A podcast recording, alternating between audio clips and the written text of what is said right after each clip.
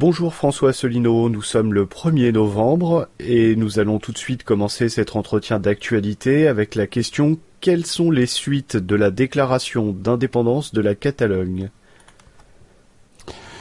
Eh bien, bonjour à toutes et à tous. Nous sommes effectivement aujourd'hui euh, le jour de la Toussaint, le mercredi 1er novembre 2017.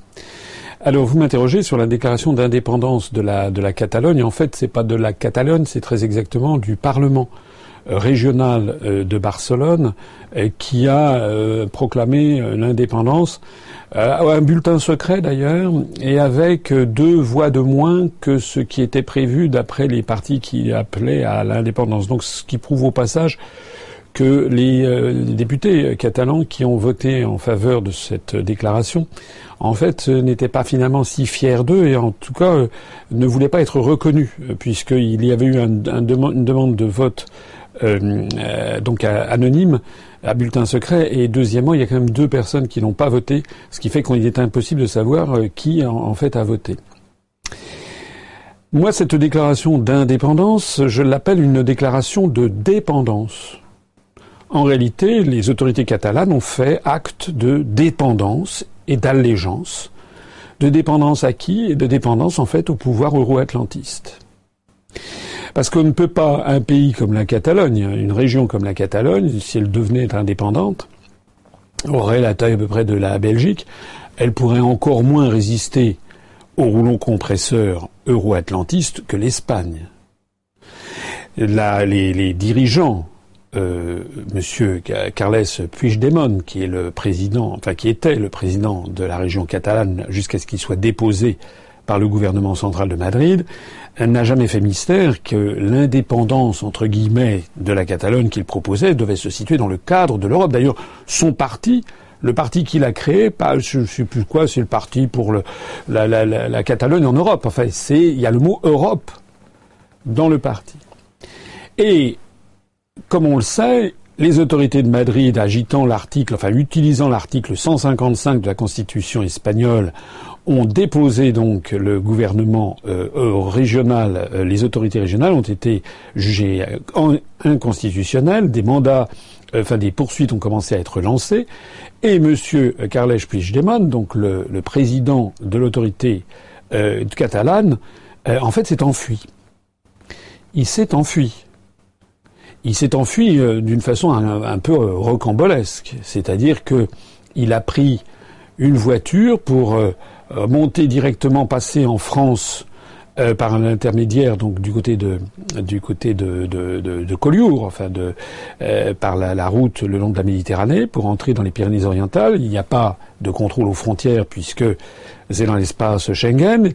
Ensuite, il a pris l'autoroute. Il est arrivé jusqu'à Marseille et de là, il a pris un avion de Marseille pour aller à Bruxelles. Donc, premièrement, il a fui le lâchement. Il n'est pas allé prendre un avion. Il aurait pu prendre un, avion Barcelone-Bruxelles.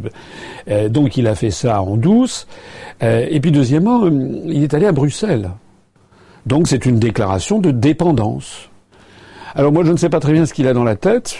Finalement peut-être qu'il est plus bête qu'on ne le pensait, je ne sais pas, parce que il semble que dans un premier temps il ait voulu demander l'asile, euh, l'asile politique euh, à la Belgique. Et plus exactement, il a été soutenu euh, par un ministre flamand, flamingant, qui appartient à un mouvement d'extrême droite, d'extrême droite indépendantiste flamande. Ce qui fait grand genre, puisque normalement, Monsieur Puigdemont était soutenu, paraît-il, par les forces de gauche et d'extrême gauche en Catalogne. Et voilà qu'il rejoint donc Bruxelles pour se faire protéger par un ministre qui est lui-même d'un mouvement d'extrême droite. Sauf que eh ben, ces deux pieds nickelés ne savaient sans doute pas, ou alors, ou alors, ou alors les bras, enfin moi les bras m'en de cette histoire, c'est qu'ils ne savaient sans doute pas qu'il y a à l'intérieur de l'Europe ce qu'on appelle le mandat d'arrêt européen.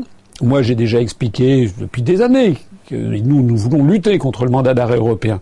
Mandat d'arrêt européen, ça veut dire qu'à partir du moment où un État émet, un État de l'Union européenne émet un mandat d'arrêt, tous les autres États de l'Union européenne doivent immédiatement déférer à ce mandat d'arrêt. Il n'y a plus de procédure d'extradition. La procédure d'extradition, normalement, consiste à ce qu'un État vérifie la légitimité de la demande, vérifie également quels sont les risques encourus, alors que là, M. Puigdemont encourt quand même 30 ans de prison pour sédition, euh, actes inconstitutionnels, etc. Donc en fait, euh, normalement, si l'Espagne, ce qui ne saurait tarder, émet un mandat d'arrêt européen à l'encontre de M. Puigdemont, la Belgique ne peut pas faire autrement que d'arrêter M. Puigdemont, de le mettre dans un avion et de l'envoyer à Madrid. C'est les charmes de la construction européenne, c'est les charmes de l'Union européenne. Alors, M. Puigdemont, qui voulait la, Catalogne indépendante dans le cadre de l'Union européenne, il faudra peut-être qu'un jour il commence à regarder les traités d'un petit peu sérieusement, et puis peut-être, si un jour il est mis, il est mis, en, il est mis en prison, il aura peut-être, euh, espérons pour lui, un, ordinateur, puis qu'il pourra regarder. Il euh, faut espérer qu'il comprenne un peu le français, qu'il regardera mes conférences. Il se rendra compte que ça a peut-être de l'intérêt de connaître les articles des traités. Alors, M. Puigdemont est donc arrivé à Bruxelles ça a été euh, un peu la débandade euh, quand on a appris ça en Catalogne. C'est-à-dire que les gens qui s'imaginaient qu'il allait y avoir des manifestations monstres, euh, de, la désobéissance civile, donc on allait imiter Gandhi avec la désobéissance pour l'indépendance des Indes. Enfin, il y avait déjà, on avait vu déjà se monter toute une série de, de, procédures un peu fantasmatiques. D'un seul coup, ça a fait pchit c'est-à-dire que les gens se sont rendus compte que ben voilà, le type, euh, le capitaine, le capitaine du navire était parti avant tout le monde. Euh, ça a fait comme mauvais genre, donc du coup tout ça, ça s'est dégonflé comme une baudruche. Ça fait penser à cette phrase de, de Marx, euh, j'ai cité Marx aujourd'hui, qui disait qu'en fait l'histoire ne se répète jamais ou alors sous la forme d'une farce. En fait, ce truc est en train de se transformer en farce, en mauvaise farce. Alors, M. Puigdemont est arrivé à Bruxelles. Il a, pendant plusieurs heures, on ne savait pas où est-ce qu'il était. Et puis, alors hier, donc mardi 30, 30, 31 octobre, euh, il a euh, euh, il a fait une conférence de presse où il a expliqué qu'il n'avait jamais voulu demander l'asile politique à, à, la Belgique. À ce moment-là, pourquoi est-ce qu'il est allé en Belgique et pourquoi est-ce qu'il a pris comme avocat un avocat qui est spécialiste justement des demandes d'asile? Bon, À mon avis, c'est surtout qu'il a pris un avocat qui a dû, lui a dû lui expliquer qu'il avait fait un mauvais calcul. Euh, et puis alors M. Puigdemont a dit que de toute façon il ne rentrerait pas en, en, Espagne. Mais il ne rentrerait pas en Espagne, c'est très gentil. Mais si, comme je l'ai dit, l'Espagne émet un mandat d'arrêt, je ne vois pas pourquoi elle n'émettrait pas un mandat d'arrêt, puisque il est inculpé pour sédition, ce sont des faits extrêmement graves euh, qui lui encourent 30 ans de, de, prison ferme. Euh, normalement, l'Espagne va émettre un, un, mandat d'arrêt. Et donc la Belgique sera obligée d'arrêter M. Puigdemont et de l'envoyer à, de l'envoyer à Madrid. Moi, je ne sais pas ce qui va se passer, mais ça ne m'étonnerait pas outre mesure d'apprendre qu'aujourd'hui, demain ou dans deux jours, ou dans trois jours, le temps que la procédure de mandat d'arrêt européen soit lancée par Madrid, que M. Puigdemont ait pris la poudre des scampettes et ce soit pris la direction, par exemple, par exemple, de Washington de Washington, puisque on va publier bientôt des éléments d'information et d'analyse plus précis sur notre site, où l'on découvre que lorsqu'on creuse le sujet, M. Puigdemont, qui est un journaliste d'origine, en fait a eu des contacts, lui et ses proches, avec beaucoup de gens d'outre-Atlantique, euh, y compris d'ailleurs avec des sociétés qui sont proches de l'Open Society de George Soros. Il y a des financements qui sont derrière, il y a des conseils qui sont derrière, il y a des, également des, conseils de manipulation politique. On a vu une vidéo qui a circulé, euh, qui était une, un, un copier-coller d'une vidéo qui avait été faite au moment de la prétendue révolution du Maïdan en Ukraine. Il y avait donc des forces qui étaient derrière.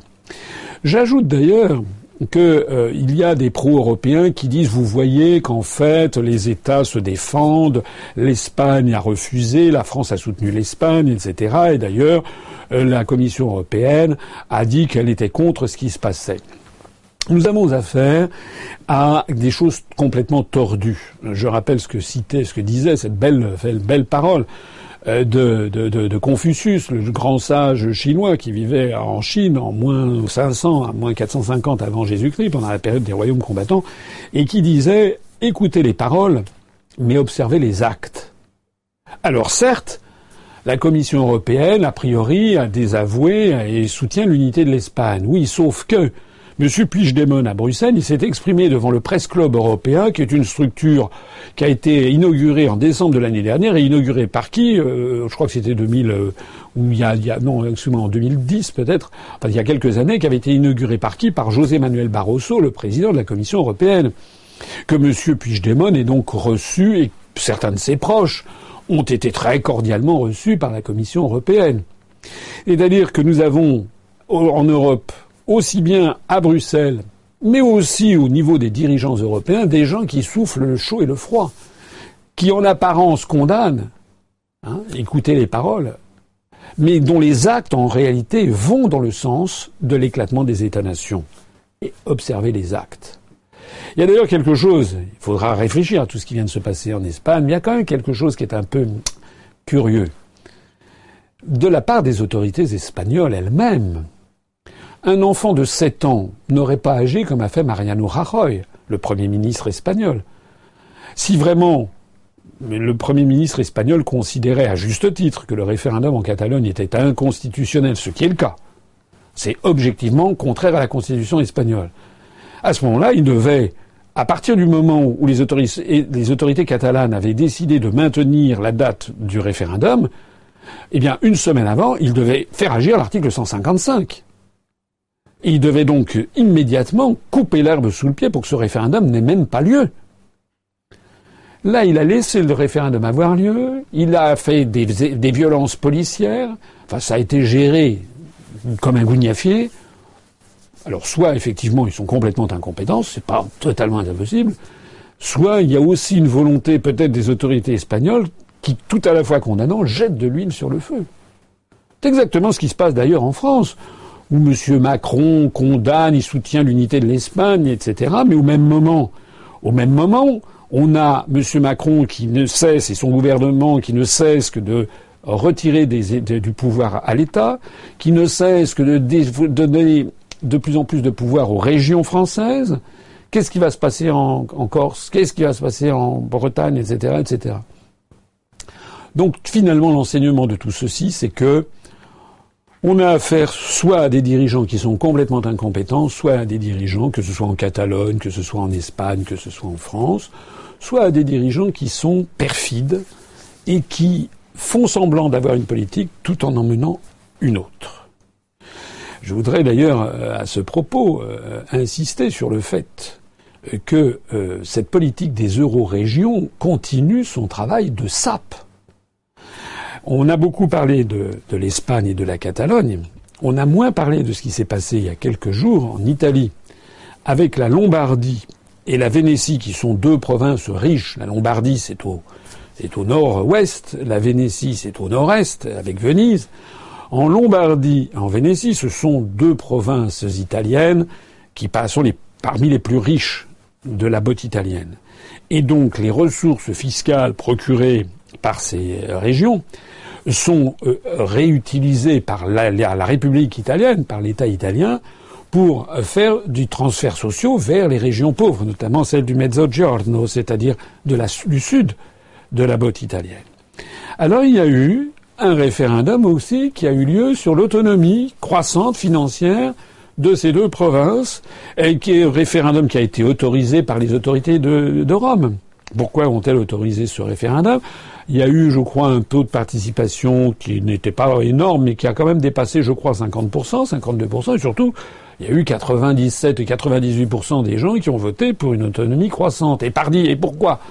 Parce qu'on a dit, les électeurs ont dit enfin les partis politiques ont dit aux électeurs, voilà, l'argent que nous produisons, nous allons le garder pour nous plutôt que de le donner aux Napolitains, aux Siciliens, aux gens qui habitent euh, du côté de, Brindisi, des Pouilles, euh, voilà, c'est-à-dire les régions pauvres.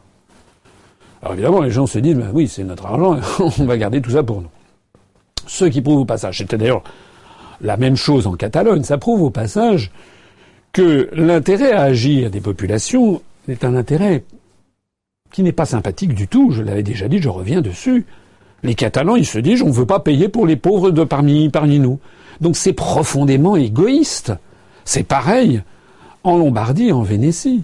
il y a des motivations profondément égoïstes. On pourrait très bien avoir, c'est assez curieux d'ailleurs qu'en France ce soit la Corse ou ce soit, le, je ne sais pas moi, le, le, le, Pays Basque ou les Pyrénées-Orientales, qui où il y a des velléités d'indépendance. La Corse, la Corse vit sous des perfusions permanentes d'argent venant de, la, République française.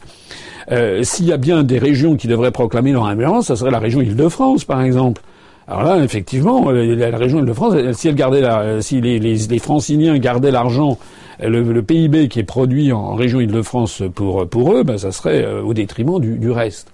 Ce qui est en cause, c'est l'unité nationale. En France, en Italie, en Espagne, au Royaume-Uni, en Belgique c'est l'unité nationale qui est en cause, c'est la solidarité nationale. En fait, ce qui est véhiculé par ces mouvements indépendantistes dans le cadre de l'Union européenne, ce qui est véhiculé, c'est en fait une vision, euh, comment dirais-je, égoïste, une vision qui fait prévaloir la loi de l'argent, la loi du profit pour soi, contre la solidarité nationale héritée des siècles. C'est particulièrement répugnant, je me permets d'insister. Puis je voudrais encore conclure là-dessus. Il n'y a pas de fin. Parce que si, la, si la Catalogne obtenait son indépendance, mais pourquoi est-ce qu'il n'y aurait pas un canton en Catalogne qui dirait mais le pouvoir de Barcelone c'est une épouvante? Pourquoi est-ce qu'en Vénétie par exemple, c'est grand la Vénétie? Mais pourquoi la ville de Venise, qui est certainement une ville où il y a un, tourisme extraordinaire, où il y a énormément un pouvoir d'achat considérable, il y a des touristes du monde entier, pourquoi est-ce que la ville de Venise ne proclamerait pas son indépendance du reste de la partie continentale de, l'Italie, de la Vénétie? On peut aller loin. D'ailleurs, ça ne serait qu'un retour à l'histoire du Moyen Âge. La République de Venise était une petite, euh, petite république qui avait essaimé tout au long de la Méditerranée orientale et qui faisait du commerce. Donc on pourrait très bien voir que la République de Venise demande son indépendance. Pareil, d'ailleurs, on reviendrait à l'Italie d'avant la Renaissance, euh, avec, euh, en fait, on reviendrait contre tout ce qui a été le risorgimento, tout ce qui a été l'unification italienne, euh, qui a eu lieu dans les années 1860, avec d'ailleurs le soutien de la France à Cavour. On, rappelle on se rappelle l'entretien qui avait eu lieu entre Napoléon III et Cavour, euh, qui était le, Premier ministre de Victor Emmanuel de Savoie, où la France, c'était une entrevue qui avait lieu dans un village des Vosges, qui s'appelle Plombières, c'est là où a été inventée la, la glace Plombière, une, une ville d'eau. Et dans cette entrevue à Plombières, donc, euh, Napoléon III avait apporté le soutien euh, à Victor Emmanuel Savoie pour que l'unification italienne, moyennant quoi, en échange, la France allait récupérer, allait voir transférer sous sa souveraineté le canton de Nice et la Savoie. Alors, euh, eh bien, on pourrait imaginer aussi que, par exemple, les Bretons, qui les Bretons, une petite minorité en Bretagne qui réclame l'indépendance. Et on pourrait très bien imaginer qu'ensuite, eh bien, il y ait le pays de, du côté de Rennes qui réclame son indépendance, qui ne veut pas eh, dépendre du Morbihan, lesquels n'ont rien à voir avec les Finistériens. Donc c'est en fait une fragmentation jusqu'à l'infini qui peut se produire si c'est bien de ça qu'il s'agit. Voilà ce que je voulais dire sur ces questions. On va voir la suite des événements, on va voir ce que va devenir M. Pichdemon, on va voir si peut-être il va partir chez en fait euh, ceux qui tirent les ficelles, c'est-à-dire du côté de Washington. Moi je le vois arriver cette histoire parce que sinon je, ne sais pas ce qui va se passer pour lui et je doute qu'il aille demander l'asile à, la Corée du Nord.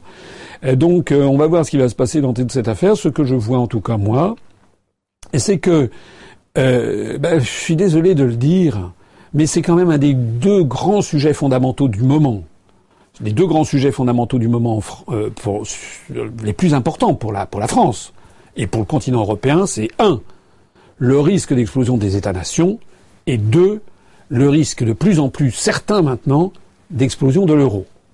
Ces deux grands sujets sont deux grands sujets dont je me flatte, dont j'ai la fierté de les avoir portés au moment de l'élection présidentielle, et j'ai été le seul j'ai été le seul candidat à avoir porté ces sujets pendant l'élection présidentielle, à avoir annoncé l'explosion de l'euro à venir à cause des soldes Target et à avoir annoncé la menace mortelle contre l'unité nationale des États-nations, à avoir cité souvent le cas catalan. Les autres candidats, motus et bouche cousue.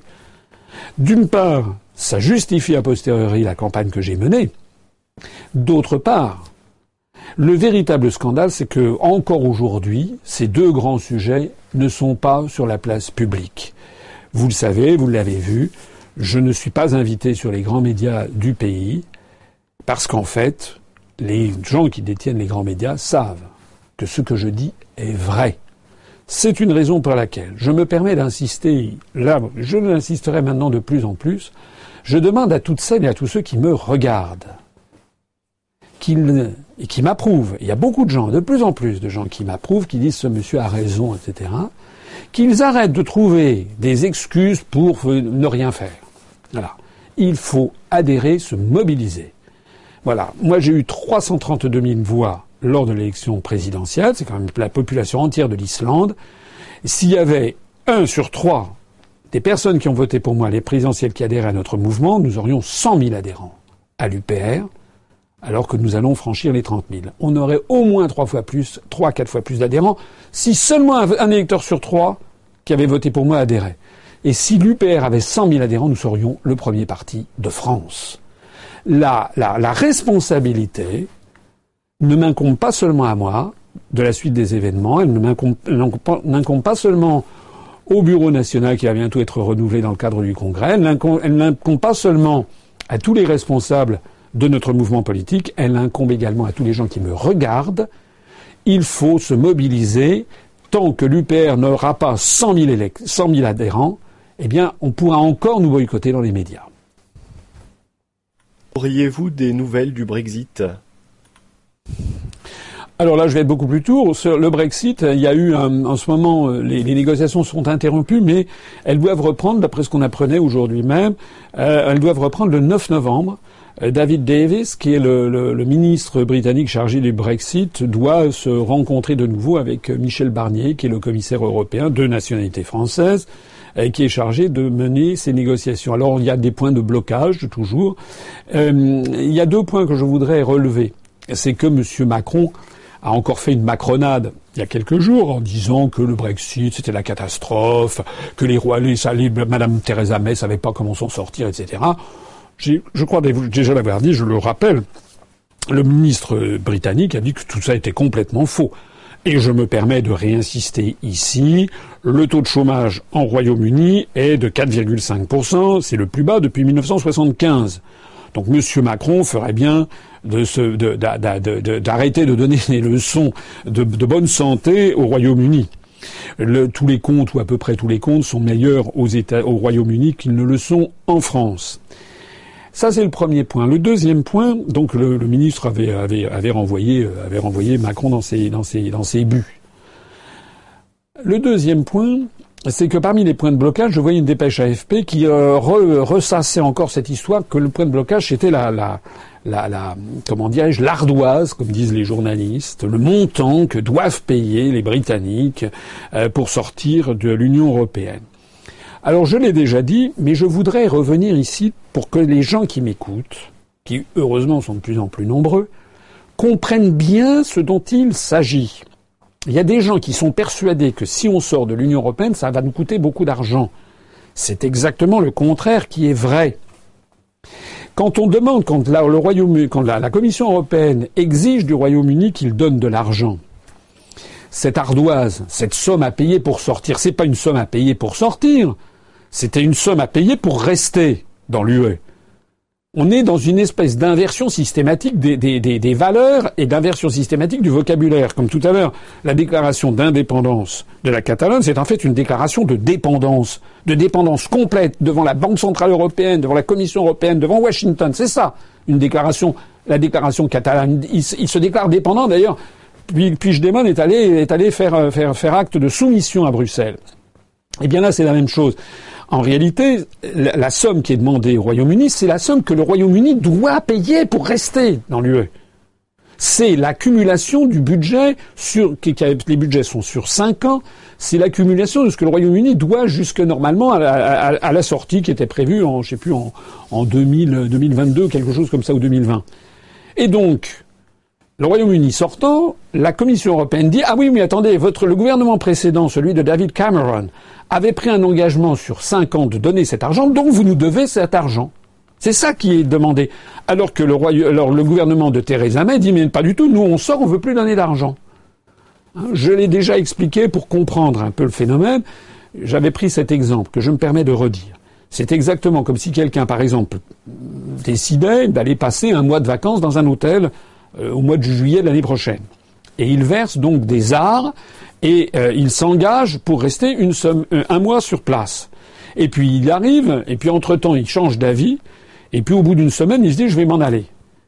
Et, le, et à ce moment-là, l'hôtelier lui dit oui, mais attention, attention, attention, vous aviez pris un engagement sur un mois, donc vous devez me payer le mois entier. Alors que le, le vacancier dit attendez, je suis resté cinq jours, vous n'allez pas me faire payer le mois entier parce que je m'en vais. Le débat, il est là. Alors je ne dis pas qu'il n'y a pas effectivement euh, sans doute des, frais à, supplémentaires. Il faut, peut peut-être pas partir comme ça, mais présenter comme c'est présenté dans la presse française, l'idée que si on sort de l'Union européenne, les Britanniques vont devoir dépenser beaucoup d'argent, c'est une idée absolument scandaleuse puisque cet argent, de toute façon, devait être déboursé. Et la question, c'est est-ce qu'ils vont en dépenser moins que ce qui était prévu? Et puis j'ajoute que ça, c'est jusqu'à la fin de la période budgétaire, les plans budget, sur, cinq ans. Mais ensuite, le Royaume-Uni ne sera plus dans l'Union européenne. Et donc le Royaume-Uni n'aura plus à dépenser de l'argent pour l'Union européenne. Et je rappelle ici, ce qu'à l'évidence un certain nombre de dirigeants français ne savent pas, à commencer par monsieur, monsieur Mélenchon, j'avais vu ça l'autre jour un débat à l'Assemblée nationale, les gens croyaient que le Royaume-Uni recevait plus d'argent euh, qu'il n'en dépensait pas du tout. Le Royaume-Uni, certes, bénéficie de ce qu'on appelle le chèque de Margaret Thatcher, donc il a une compensation sur la politique agricole commune parce qu'il recevait vraiment peu d'argent euh, en matière agricole, mais même en tenant compte du chèque Thatcher, du chèque de la, qui, de, des restitutions spécifiques au Royaume-Uni, le Royaume-Uni dépense, donne à, Bruxelles nettement plus d'argent qu'il n'en reçoit. C'est un pays qui est contributeur net de l'ordre de 6 milliards d'euros, un petit peu moins que la France, mais quand même, et cet argent-là va donc être économisé. Alors je le rappelle parce que je tiens à le dire, Hein, il faut absolument que les Français qui m'écoutent soient, l'esprit très clair. Ne vous laissez jamais intimider dans une conversation en famille avec des amis par des gens qui vous diraient vous avez vu c'est la catastrophe le Brexit et vous avez vu l'ardoise qu'ils vont payer. Un, ça n'est pas la catastrophe. Deux, l'ardoise, c'est l'ardoise que nous nous allons payer par exemple pour rester dans l'Union européenne. Hein. en réalité, le Royaume-Uni va faire des affaires. D'ailleurs, les Britanniques sont quand même des champions du monde euh, du pragmatisme. Le pragmatisme est une très grande valeur britannique. Ils savent très bien que s'ils font ce qu'ils font, c'est qu'ils y ont intérêt. Et que pensez-vous de la politique du gouvernement français sur les Outre-mer? Alors là, euh, on est un petit peu en dehors de l'Union européenne, pas tout à fait, puisque euh, il y a eu euh, un sommet qui s'est tenu en, Guyane, qui était le sommet des RUP, c'est-à-dire des régions ultra-périphériques de l'Union européenne. C'est ainsi que sont baptisés dans les traités européens les départements et territoires d'outre-mer des pays d'Europe qui possèdent des départements et des territoires d'outre-mer. Il n'y a pas que la France. Hein. La France, elle a des départements, des territoires, des collectivités d'outre-mer, qui sont, pour certains d'entre eux, dans l'Union européenne, dans le cadre des régions ultrapériphériques, euh, mais elle a aussi des, des, collectivités ou des territoires d'outre-mer qui ne sont pas dans l'Union européenne. Hein. Dans la Caraïbe, je l'avais déjà dit, je le répète, l'île de Saint-Barthélemy n'est pas dans l'Union européenne. Elle est sortie d'ailleurs. c'est une, une commune de France qui est sortie de l'Union européenne. Elle, se porte très bien, merci pour elle. Enfin, sauf qu'il y a eu le, il y a eu le, ouragan Irma qui est, qui est, passé récemment, mais à part ce, ce phénomène météorologique qui a frappé Saint-Martin plus encore que Saint-Barthélemy, mais mis à part ça, l'île de Saint-Barthélemy se, se porte très bien. Et je rappelle, j'en profite pour rappeler que nos compatriotes qui vivent dans l'océan Pacifique, c'est-à-dire les résidents, les habitants de Polynésie française, de Nouvelle-Calédonie et de Wallis et Futuna, ne sont pas euh, dans euh, l'Union européenne juridiquement. D'ailleurs, ils n'ont pas l'euro, ils ont le franc Pacifique. Il y a d'autres pays de l'Union européenne qui ont des territoires euh, également d'outre-mer, notamment les Pays-Bas. Euh, la partie, euh, la partie sud de l'île de Saint-Martin est néerlandaise. Ils ont également des petites îles du côté de, du Venezuela, hein, Curaçao, Aruba, etc., qui sont des petites, des, des confettis de, de l'ancien empire néerlandais.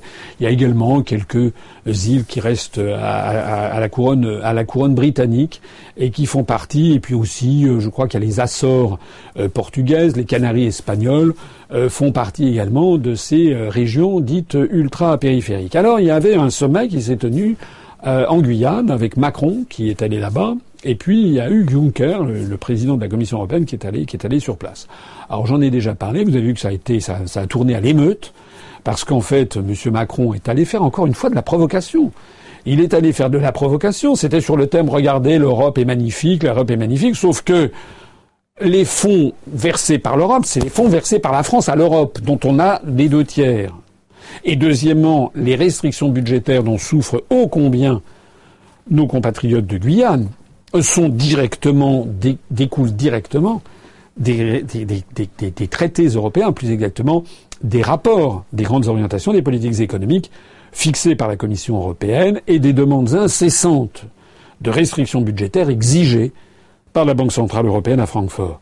Donc, on ne peut pas à la fois aller voir en Guyane, alors que c'est un territoire, un pays, un département, un département où il y a eu des, sous-infrastructures colossales, c'est un département où il y a une immigration clandestine très préoccupante venue du Brésil ou venue du Suriname, qui est à l'ouest, et qui n'est pas qui n'est pas réglée. C'est un peu comme à Mayotte.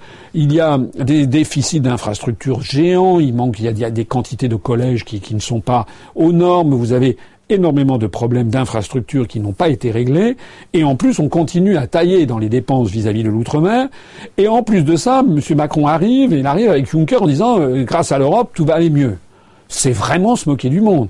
Il a suscité des émeutes. Il y a le mouvement C'est pour la Guyane décollée, qui est un, c'est, du créole, qui veut dire pour, pour, le décollage de la Guyane, qui avait déjà fait beaucoup parler de lui au mois d'avril, bah, qui s'est manifesté. Il y a eu des émeutes, des scènes d'émeutes à la préfecture de, Cayenne, autour de la préfecture de Cayenne, et c'était reparti comme, comme au mois d'avril.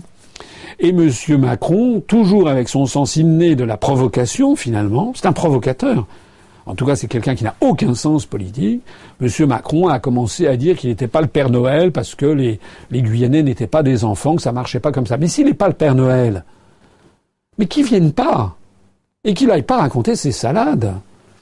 On a appris aujourd'hui même, fait hier, on a appris de la bouche de la ministre des Outre-mer, Madame Annick Girardin, que le fonds vert, le fonds vert, c'était un fonds doté de 25 millions d'euros par an, je crois, qui avait été mis en place par le gouvernement précédent pour aider la Polynésie française et la Nouvelle-Calédonie, donc deux territoires d'outre-mer, à mener des politiques de lutte contre le réchauffement climatique. Réchauffement climatique, qui, soit dit en passant, euh, procure euh, des sueurs euh, à nous, à, nous, aux, personnes qui résident dans l'océan Pacifique. C'est peut-être un peu moins vrai en Nouvelle-Calédonie, puisque il y a des terres hautes, mais il est, il est, certain que les personnes qui vivent sur des atolls qui sont extrêmement plats, où le, il y a peut-être l'altitude maximale est deux ou trois mètres au-dessus du niveau des océans, il y a un risque dans les décennies qui viennent qu'un certain nombre d'îles du Pacifique soient euh, purement et simplement submergées, rayées de la carte. C'est le cas est particulièrement particulièrement préoccupant dans un petit pays indépendant, enfin qui est en relation sous la dépendance de la Nouvelle-Zélande, mais qui a eu formellement son indépendance, et qui est euh, Tuvalu, euh, également Tokelau Kiribati, qui sont ces micro-États qui y dans le Pacifique Sud. Mais à Tuvalu, par exemple, il y a des atolls maintenant, des îles qui sont peuplées avec des, des milliers de personnes, hein. c'est, qui, qui sont à moitié, il y a 30-40 cm d'eau qui, qui, qui, qui recouvrent aux marées hautes. C'est très préoccupant. Alors, il y avait donc un fonds vert qui avait de 25 millions d'euros. 25 millions d'euros, c'est quand même pas énorme, c'est pas la mer à boire. 25 millions d'euros. Eh bien, Madame Girardin a annoncé hier que ce fonds était supprimé. Voilà. Ce fonds est supprimé, pourquoi? Ben Parce que des restrictions budgétaires, bien entendu, toujours, toujours, toujours. Donc d'un côté, M. Macron va en Guyane en disant voilà, l'outre-mer me préoccupe et ci et ça, mais grâce à l'Europe, on va voir. Et puis de l'autre côté, l'Europe, il n'y a rien et, et on torpille dans les budgets de l'outre-mer. Tout ça, ça, il faut, il va falloir un jour que ça arrête, que ça s'arrête. On peut pas à la fois constamment depuis des années prendre les Français pour des imbéciles, hein, et puis dire une chose et faire son contraire. C'est la citation de Confucius de tout à l'heure. Hein. Écoutez les paroles, mais observez les actes. Ben, les actes sont vraiment, vraiment pas brillants. Quelles sont les nouvelles sur la scène politique étrangère? Alors rapidement, euh, là, au cours des derniers jours, deux nouvelles importantes, me semble-t-il. Euh, le président russe Vladimir Poutine euh, est en voyage en Iran. Alors en voyage en Iran, ce qu'il faut savoir, c'est que c'est assez euh, récent. Pendant très longtemps, l'Union soviétique et l'Iran étaient, étaient, étaient, ennemis. puisque notamment sous la période du Shah d'Iran, de, Mohamed Reza Shah, le dernier Shah de la dynastie des Pahlavis, l'Iran était dans la main des Américains, notamment depuis que la CIA avait fomenté un coup d'État contre Mossadegh, qui avait voulu nationaliser le pétrole en 1953. Donc l'Iran avait toujours été plus ou moins dans la sphère d'influence française en partie, mais aussi anglo-saxonne, et dans les années 60-70, euh, la cour de Téhéran était très francophone et francophile. Euh, il y avait, il y a une grande tradition d'amitié franco-iranienne euh, en, Iran. J'ai déjà eu l'occasion de le dire, ça remonte au voyage du voyageur Chardin sous Louis XIV. il y avait du temps de la dynastie Qajar, c'est-à-dire sous les les chats de la dynastie avant la dynastie des Pahlavis, donc disons au XIXe siècle, tous les médecins personnels du chat d'Iran étaient français. Et il y a une grande tradition française. Mais il y avait aussi le poids de, ben, de l'anglo-iranienne euh, en matière pétrolière, donc le poids de, des anglo-saxons en, Iran. Donc l'Union soviétique était, était très opposée en fait à l'Iran pendant des décennies. Et là, ce qui est en train de se passer, c'est un peu comme euh, avec la Turquie. La Turquie qui est membre de l'OTAN, ce qui n'est pas le cas de l'Iran.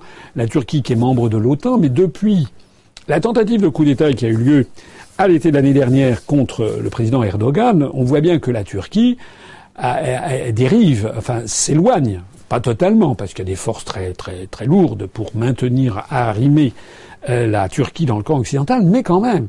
Et on voit bien que la Turquie se rapproche progressivement de la Russie. Ce qui là aussi est très nouveau, puisque la Turquie et la Russie sont des ennemis héréditaires, qui se partagent la mer Noire, et euh, j'ai déjà souvent parlé de la guerre de Crimée de 1854, ou tout simplement de la libération de l'Est européen sous Nicolas, les Nicolas Ier, Alexandre II, qui a eu lieu dans les années, disons, entre 1800, 1820 euh, et 1880, c'est-à-dire toute l'Europe de l'Est, qui a été progressivement affranchie de l'Empire ottoman par les armées russes.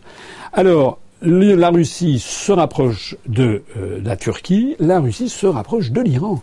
Et là, le voyage de Vladimir Poutine qui est reçu par le président Ali Rouhani, qui d'ailleurs au passage, il y a également le président azerbaïdjanais qui fait, partie, c'est une espèce de trio qui se rencontre à Téhéran, eh bien ça montre, euh, comme ça, chaque chaque mois, il y a des petites informations comme ça qui, euh, que le grand public ne connaît pas forcément, mais qui montrent que chaque mois, la Russie prend du poids. D'ailleurs, son triomphe contre Daesh, c'est la Russie qui a, qui, a, vaincu Daesh.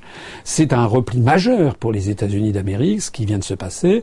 Et là, l'alliance qui est en train de se sceller, ou du moins le réchauffement très important entre Moscou et Ankara d'un côté, Moscou et Téhéran de l'autre, c'est quand même des revers politiques et géopolitiques majeurs pour les États-Unis, pour les États-Unis d'Amérique.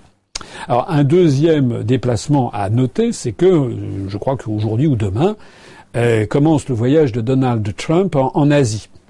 Donc Donald Trump va se rendre au Japon, en Corée, en Chine, euh, je ne sais plus où exactement encore. donc euh, on va voir ce que ça va donner. mais le voyage de Trump arrive à un moment où où là aussi le magistère politique et militaire des États-Unis est sacrément battu en brèche. Euh, il y avait une dépêche aujourd'hui même du, leader suprême nord-coréen Kim Jong-un qui s'est permis de se payer la tête encore une fois de Donald Trump en disant que c'était quelqu'un qui était mentalement dérangé, en disant du président des États-Unis. Ce que l'on peut observer, c'est que malgré les rodomontades de Donald Trump, vous vous rappelez, il y a quelques semaines ou il y a deux, trois mois, on allait voir ce qu'on allait voir, etc., ben, on a vu, il ne s'est rien passé. C'est-à-dire que la petite Corée du Nord, mine de rien, eh bien, a réussi à tenir la dragée haute aux États-Unis d'Amérique, malgré ces tirs de missiles qui ont été condamnés à l'ONU, qui ont valu des trains de sanctions les uns après les autres. Hein, donc ça veut dire que la petite Corée du Nord, avec je sais plus combien, il y a peut-être 20, 25 millions d'habitants, arrive à tenir la dragée haute par rapport au colosse euh, nord-américain. J'ajoute que le voyage de Trump arrive à un moment où la Chine euh, connaît euh, un renforcement de puissance considérable. Le président Xi Jinping vient d'être reconduit pour un nouveau mandat de, de cinq ans. Il vient d'être d'ailleurs d'une certaine façon panthéonisé politiquement puisqu'il apparaît maintenant comme un leader dans les textes officiels à la hauteur de, Mao Tse-tung, c'est-à-dire du, fondateur de la, de la République populaire de Chine. Euh, le pouvoir de Xi Jinping est très important. Il a Il a assuré mieux son pouvoir que ses deux prédécesseurs immédiats, c'est-à-dire le président Chiang Zemin et le président Hu Jintao. Donc là, euh, le pouvoir central à Pékin est, est très installé ceux qui tablaient sur des risques de, d'éclatement, etc., en sont pour leurs frais. Euh, et puis, euh, ben, j'en avais parlé cet été, il y a eu une, une manifestation, un, comment dirais-je, militaire euh, présidée par, par le président Xi Jinping, président de la République populaire de Chine, qui a eu lieu en Mongolie extérieure. Euh, qui, euh, enfin Mongolie intérieure, pardon, en, matière euh, dans, le, cadre de la République populaire de Chine, qui était très impressionnant. Il y a eu un défilé militaire extraordinaire.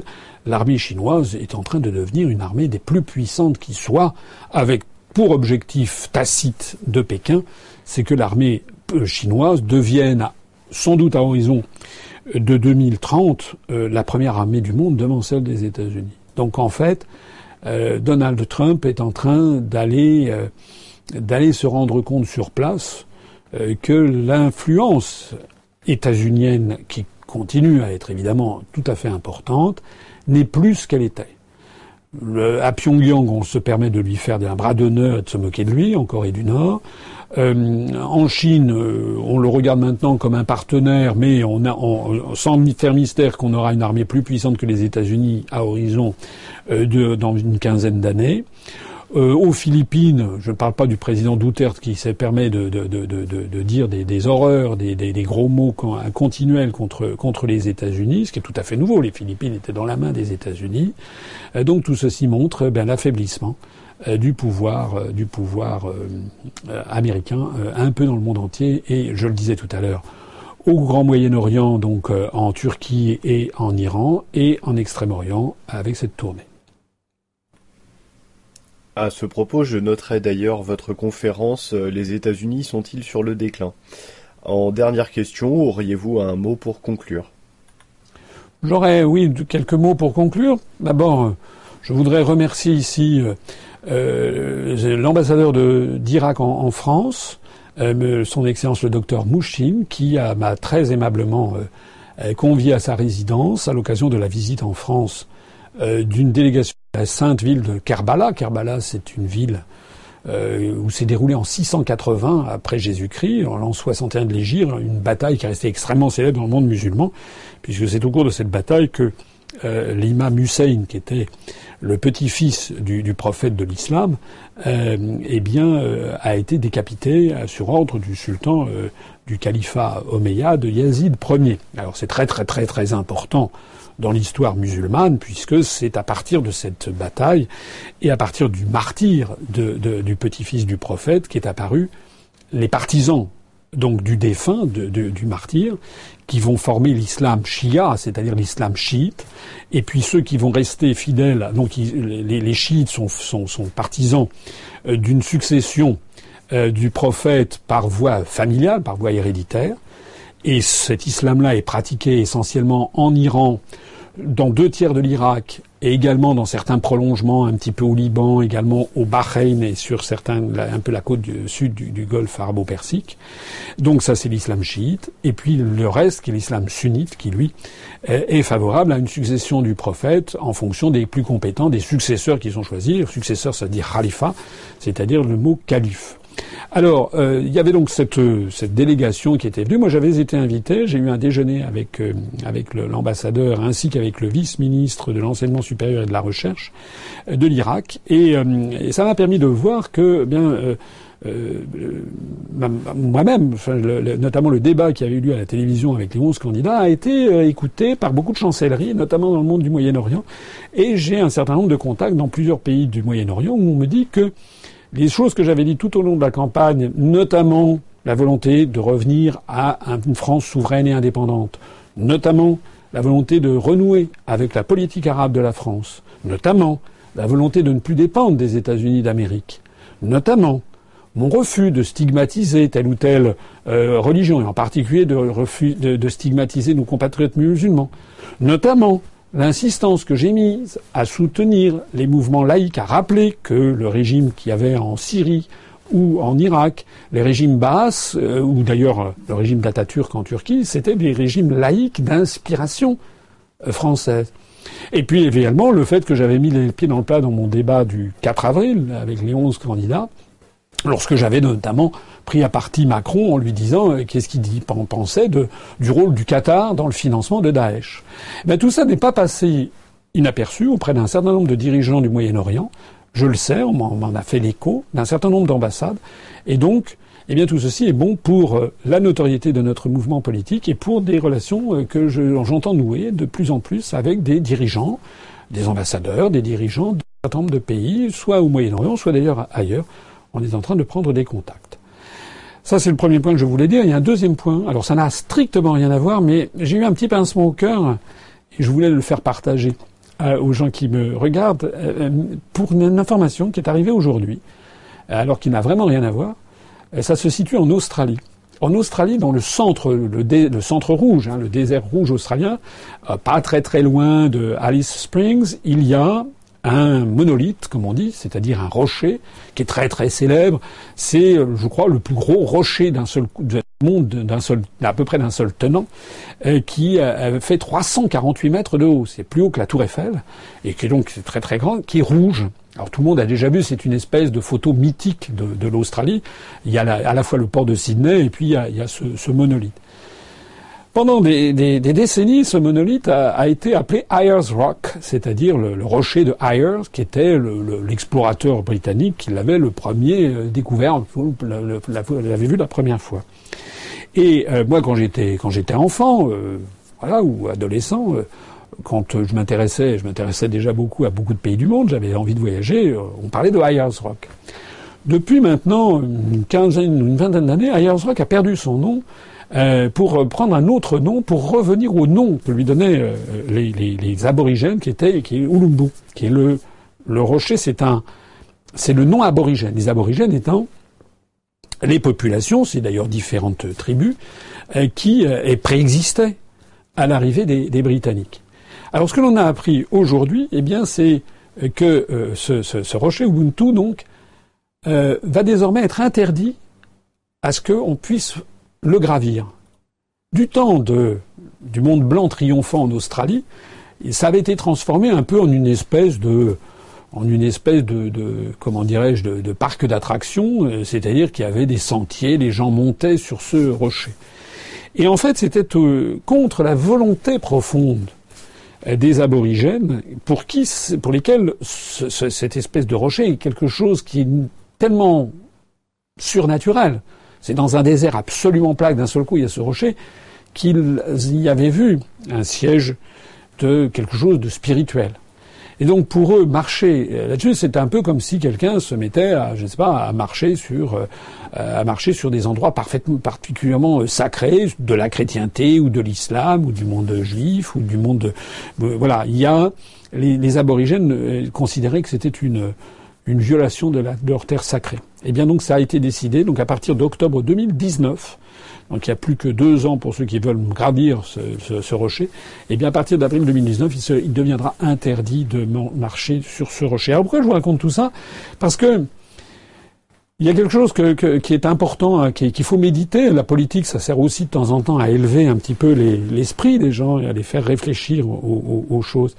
Le monde occidental, en fait, considère que la Terre appartient aux hommes et qu'on a le droit de l'acheter, de la céder, de la vendre, de la mortifier, de la construire, de la racler, de, modifier les paysages, etc. C'est une espèce de volonté démurgique de, l'homme de maîtriser la nature.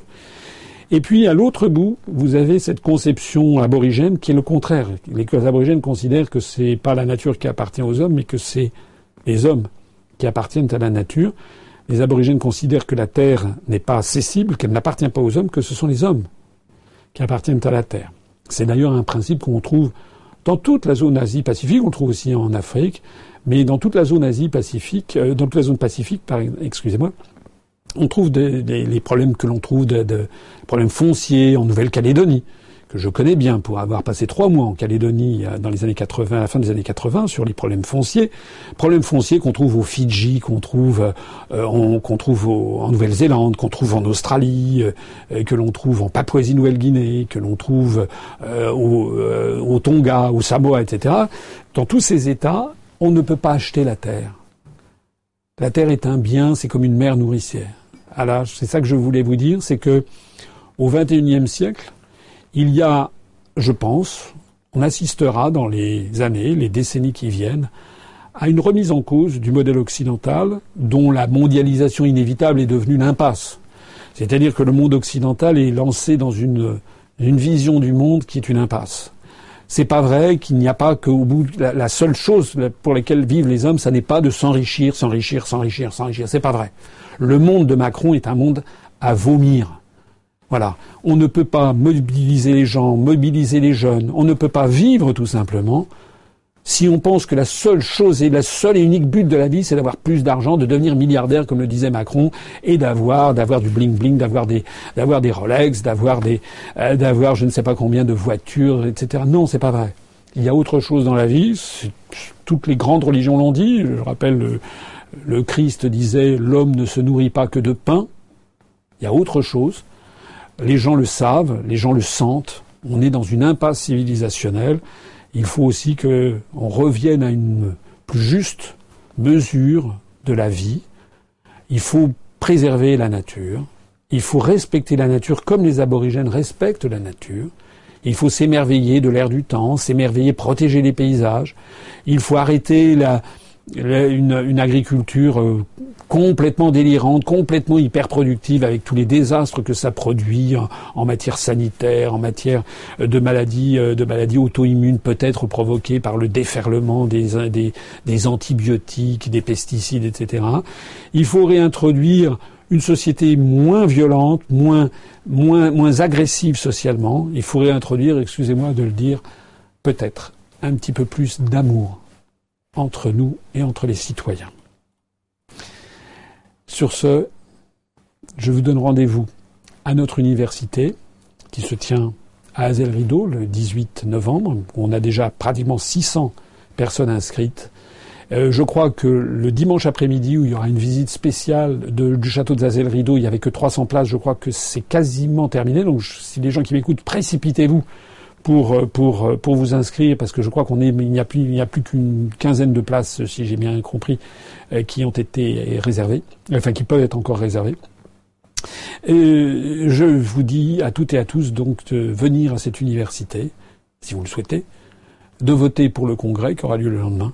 Et puis je conclurai comme d'habitude. Là j'ai conclu cet entretien par le mot d'amour qui est peu fréquent en politique.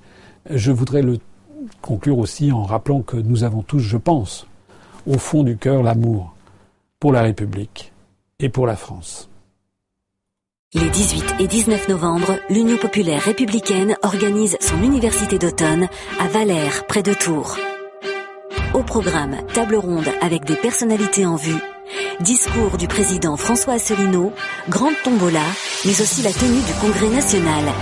Une surprise vous sera également réservée le dimanche après-midi. Réservez vos places dès maintenant sur le site de l'UPR, upr.fr. Retrouvez nos analyses, nos propositions, adhérez ou faites un don sur upr.fr. Retrouvez-nous aussi sur Facebook pour partager des idées et participer au direct. Twitter pour suivre les réactions de François Asselineau au jour le jour. YouTube pour ne rater aucune de nos vidéos. Pour nous aider à rétablir la démocratie, poussez-nous, abonnez-vous, partagez.